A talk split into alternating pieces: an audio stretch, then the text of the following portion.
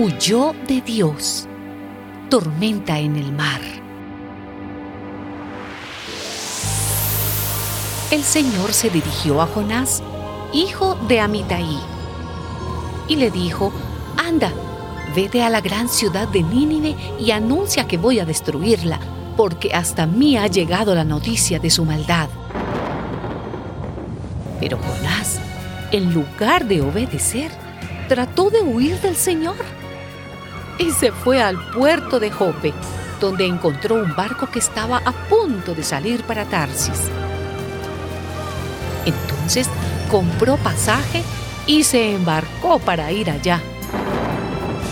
Pero el Señor hizo que soplara un viento muy fuerte y se levantó en alta mar una tempestad tan violenta que parecía que el barco iba a hacerse pedazos. Los marineros estaban llenos de miedo y cada uno invocaba a su Dios. Por fin, para aligerar el barco, echaron toda la carga al mar. Jonás, mientras tanto, había bajado a la bodega del barco y allí se había quedado profundamente dormido.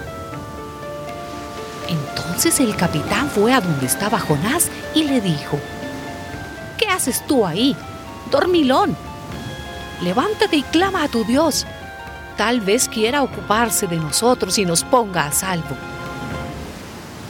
Entre tanto, los marineros se decían unos a otros, vamos a echar suertes para ver quién tiene la culpa de esta desgracia. Echaron pues suertes y Jonás resultó ser el culpable. Entonces le dijeron, dinos por qué nos ha venido esta desgracia. ¿Qué negocio te ha traído aquí? ¿De dónde vienes? ¿Cuál es tu país? ¿De qué raza eres? Jonás les contestó, soy hebreo y rindo culto al Señor, el Dios del cielo, creador del mar y de la tierra. Jonás contó a los marineros que él estaba huyendo del Señor. Y ellos al oírlo y al ver que el mar se agitaba más y más, sintieron mucho miedo y le preguntaron, ¿por qué has hecho esto? ¿Qué podemos hacer contigo para que el mar se calme? Pues écheme al mar y el mar se calmará, contestó Jonás. Yo sé bien que soy el culpable de que esta tremenda tempestad se les haya venido encima.